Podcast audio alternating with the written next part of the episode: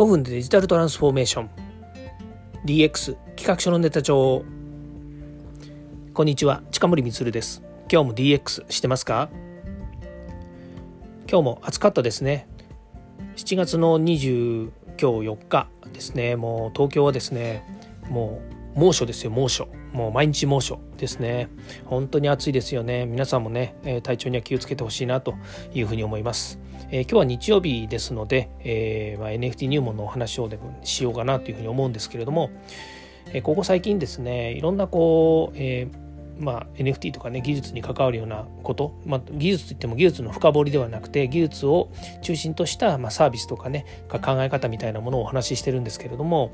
ここでですねちょっと IT 業界の、えー、IT 業界ねそれから IT 企業に勤める人たちに気をつけてがいいよっていう話を昨日したんですけれどもそれに関連してですね実は自分が思ってることがあるんですね。それはねこの、えー、今まで何でしょうね管理しなくてもよかったとかいちいちそんなことまでね気をつけなければよかったっていうね事細かなことがだんだんねこうデータベース化されてきちゃってるんですよね。つまりファジーではない。ファジーって言葉古いですよね。もっと言うとあのどうでもいいようなことはねどうでもよくてほっとけばいいしうやむやにすればいいしっていうところがうやむやにならなくなるんですよね。で今回のそのブロックチェーン技術を使った例えば NFT とかねその非代替性トークンって言われているようなものっていうのがどんどんこう加速してくると,、えーと、誰も何でしょうね。誰もなえっ、ー、と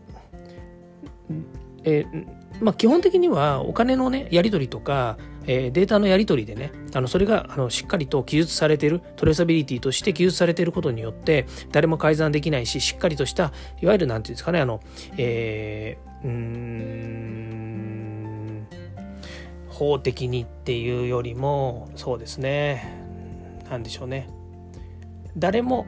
手を出せない領域にその事実というものが残るっていう感じができて出来上がってるわけですよね今のその NFT とかっていうこのブロックチェーンの技術が中心となってできてる社会で今後こういったものが例えば Web3 の中に、えーまあ、実装されてくると誰がどういうふうにログインしたのかそれから誰がどういうふうに、えー、そこをかあの見て見ていったのかとか通り過ぎたのかっていうのも全部記述されてくるということなんですよね。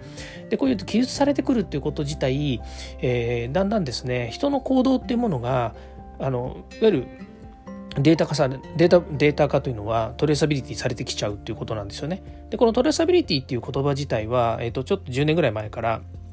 あのいろんなところで使われ始めたんですけども例えば食品のトレーサビリティってどういうことかっていうとどのお百姓さんまあどこの畑でとかって方がいいですよね。どこの地域でどこの畑でどういうお百姓さんが、えー、どういう、えー、品物に対してどういう薬品を使ってで出荷の流れはどうなっていて誰のところを通って私たちの食卓まで来てるのかみたいなものがね、えー、と全部トレーサビリティという形で記述されている。でこれ今までは全部人が運営として手書きでやってたりとかえー、そこにプラスアルファの力を注いでねまあ、ある意味で言えばあのやんなくてもよかった話ですよ昔はねやんなくてもよかったですよね。あのね作物作ってどういうふうに作ってるなんて誰もあの気にしてなかったし、まあ、気にしてる人は気にしてたし今となればねあの農薬使ってほしくないなとかっていうのはあるんだけれどもでも昔はあの、ね、穴の開いた虫食いのものが嫌だからお百姓さん一生懸命農薬とか使ってあの綺麗なナッパをね作ったりしてたわけですよ。でそれは今はねあのあんまり良くないっていうふうになってますけれども当時としてはねそれがやっぱり何て言うんですかねサービスを向上させるためいいものを作ってっていうかいいものっていうものが綺麗なものとかねその虫食いがないあの穴の開いてないとかね本当に品質のいいものっていうのがそういうふうに捉えられてた時代はもうあの農薬とか使ってたわけですよね。農薬散布とかしてたわけですよ。でもそれがね最近はもう無農薬がいいということになってきてそれは今度時代の流れがそういうふうになってるわけですね。つまり時代の流れの中でみんながこれがいいよねとかこういうべきだよねっていうふうになったものがあのだんだんこうあのサービスとかねそれから人の行動にあの表現されてくるんだけれどもさっき言ったようなトレーサビリティっていうものはあの人がオペレーションとして運営としてプラスアルファでほぼ今までやってきたんですよね。管理しなければ管理しないでよかったんだけれども管理をした方がよりサービスとして良いとかサービスとして向上するとかそれから、まあ、もっと言うと説明責任とかねそれから、えー、なんでしょうね PL 法みたいにねプロプロダクトライアビリティとか言われてるようにその製造物責任とか製造者責任みたいな言い方をされてくるきたわけですよね。誰が作ったのがいいとか誰が作ったのが悪いとかってね誰が作ったから悪いじゃなくて、えー、と作ったこれが誰が悪くて誰が作ったのかっていうことに対して責任を負ってもらうっていうようなものがこう出てきたわけですよね。まあ、それと同じようにこれからの社会人が行う行動によって何か不利益があった時にはそれが全部監視、えっと、記録として残っていて人がそれが監視されてしまうっていうことになってしまうわけですね。でこれは、えー、もうあの今後の世の中の流れの中の話つまり技術っていうものがもうすでに確立してそういったことがいいよねってなった時に何か大きなことが起こると一気にそっちに加速していっちゃうっていうのはあるんじゃないのかなというふうに思うんですよね。特にまあこれからのね金融に関して言うと金融がねその、えーまあ、いわゆるフィンテックって言われているようにですね、えー金融の自由化があってさらに金融がどんどんどんどんこう、えー、テクノロジーによって自動化されたりとか、ね、の暗号資産のようにね通貨っていうものがじあの何ですかね誰でも発行できるような形になってくるとかねこういったことになってくるとでそれが将来ね何かの責任を誰かにあのね何かの責任にしなくちゃいけないと責任は誰かにとってもらわなくちゃいけないって言った時にそれのね責任の問われ方っていうのが大変難しくなってくるんじゃないのかなというふうに思うんですよね。で、まあ、それはこう、えー、なんでしょうねこの技術によってね世界がどんどん加速してるっていうことにつな、えー、がってくるんですけども実はこれ加速しすぎると人生の先食いをしてるんじゃないかっていうことになるわけですよね。でえーと、分かりやすく言うと例えばね以前問題になったコンビニで、えーと、ある、まあ、例えば、あのー、イベントの時ね、えー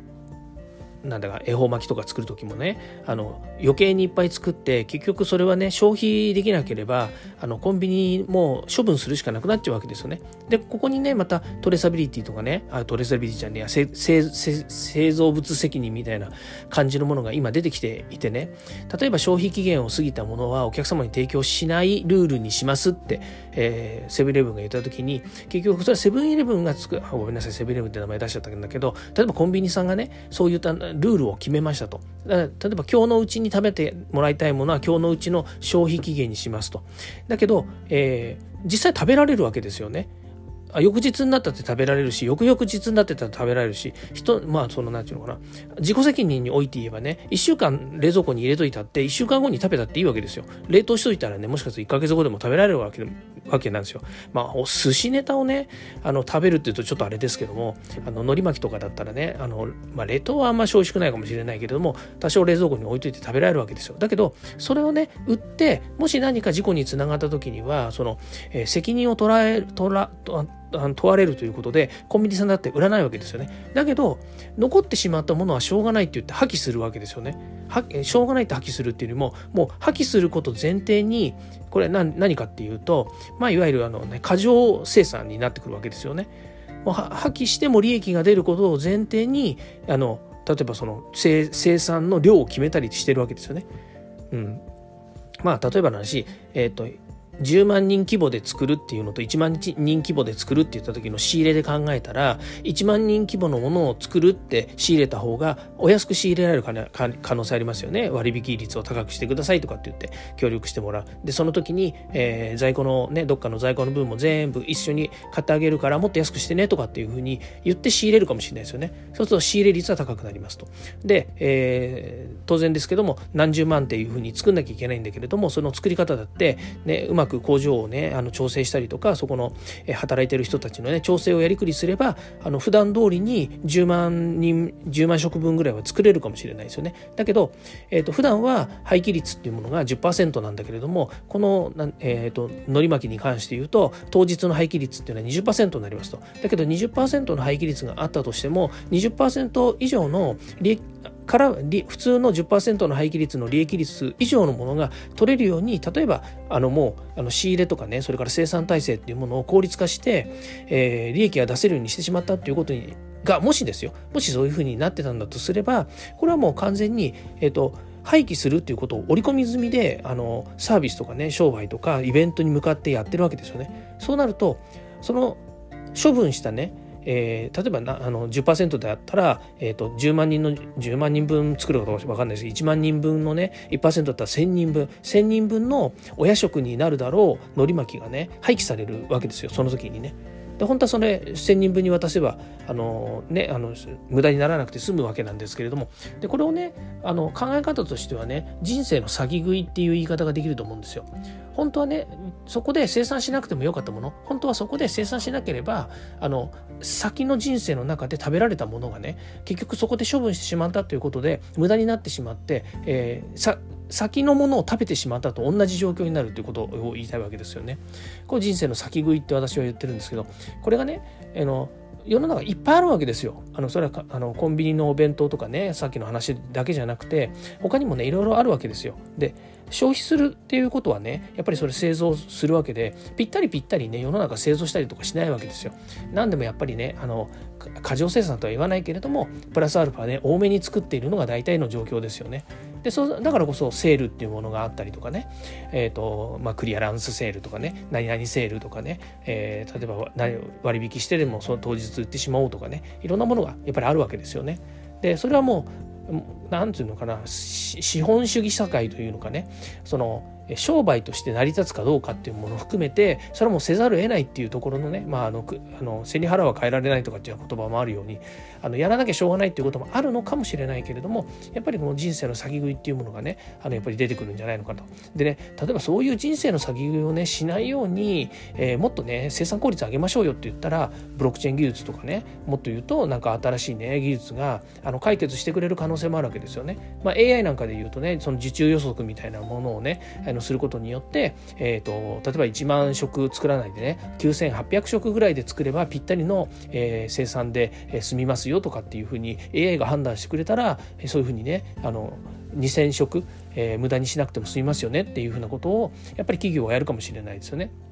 でそれさえもやっぱりテクノロジーによって解決できるっていう問題ではないのかなというふうに思うわけです。まあ、そういうようにですね、えーとまあ、新しい技術とかねテクノロジーがやっぱりこう出てくるっていうことに関して言うとあの否定的な意見があるかもしれないけれどもやっぱりねあの社会にとってねプラスになることもあるわけですよね。だからこそ、えー、IT 企業の人たちっていうのはやっぱりこうデジタルとかねこうテクノロジーそれから、えー、この、えー、何でしょうかねあの、まあ、全方位もでやっぱり技術っていうのは技術者じゃないとできないんですよ。ね、あの誰でもプログラミングみたいなこと言ってるけど誰でもプログラミングするわけじゃないしね。プログラミングしてるよりも企画したりとか営業したりとかっていう方がやっぱりその人に合ってたりとかねそれをしなければやっぱりこうダメな世界だってあるわけなのであの必ずしもみんながねプログラミングしたりとかエンジニアになるわけではないんですよ。だからこそエンジニアっていう人たちが、えー、そのねえっ、ー、と何て言うんですかねあの最新の技術もそうだしそれから、え技術の深掘りもそうだしそれから、え企業に寄り添って新しいねあの技術のうまい使い方掛け合わせこういったものをですね一緒になって、えまあ、できる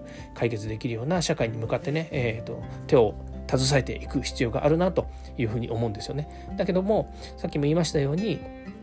あのもうね技術っていうのがどんどんどんどん出てくるとね、まあ、こコンピューターは速くなるしね。あの技術もどんどん出てくるし。そうするとね世界は加速してしまうと。その加速の中で人生の先行きがどんどん進んでしまうと人類が破滅してしまうようなね、まあ、そんな感じにもなってしまうので逆にねやっぱりテクノロジーっていうものをもっと上手に活用していくっていうのが大切なんじゃないかなという、えー、結論です。なんかいいいいお話で終わったような気もするんだけれどもあのことは深刻のような気がするのでまたねあのこの辺はまた深掘りをして皆さんとお話共有したいなというふうに思います。はい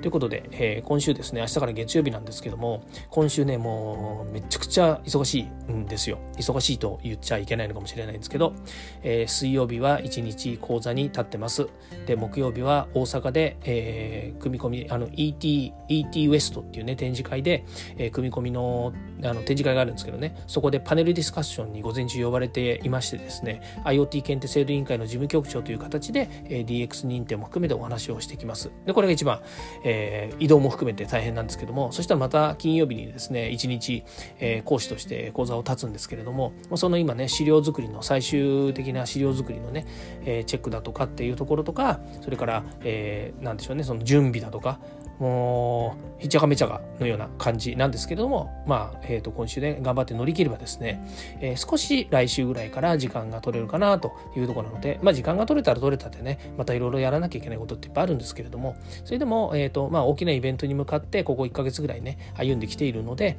えー、私としてはですね、えー、楽しみでありながらあの結構なんていうかね、えー、ハードな仕事を今週はこなすということで頑張りたいと思います。はい。えー、今日もですね、えー、長時間聞いていただきましてありがとうございました。また明日からですね、1週間、えーえー、と DX 推進だけじゃなくて NFT にもなんかも含めてですね、お話をさせていただきますのでよろしくお願いいたします。近森光でした。ではまた。